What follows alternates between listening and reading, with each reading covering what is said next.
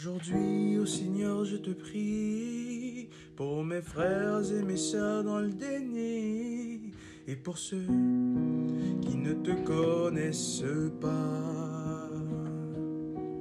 Que ton amour remplisse leur cœur et qu'ils s'émerveillent devant la parole de ça.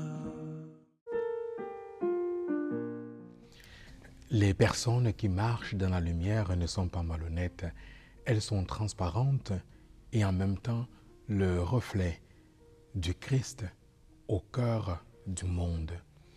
L'évangile de ce jour nous parle des personnes qui font preuve d'habileté, mais tout en étant malhonnêtes.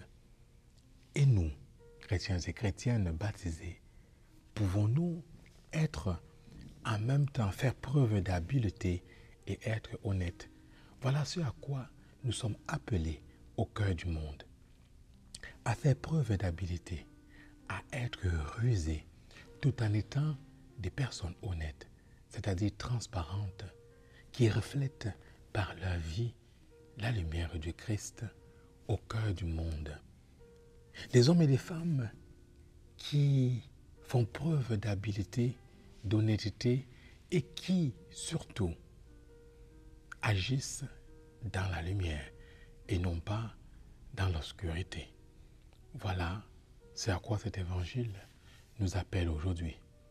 Là, dans un monde où la recherche de l'intérêt personnel prime sur le reste. Amen.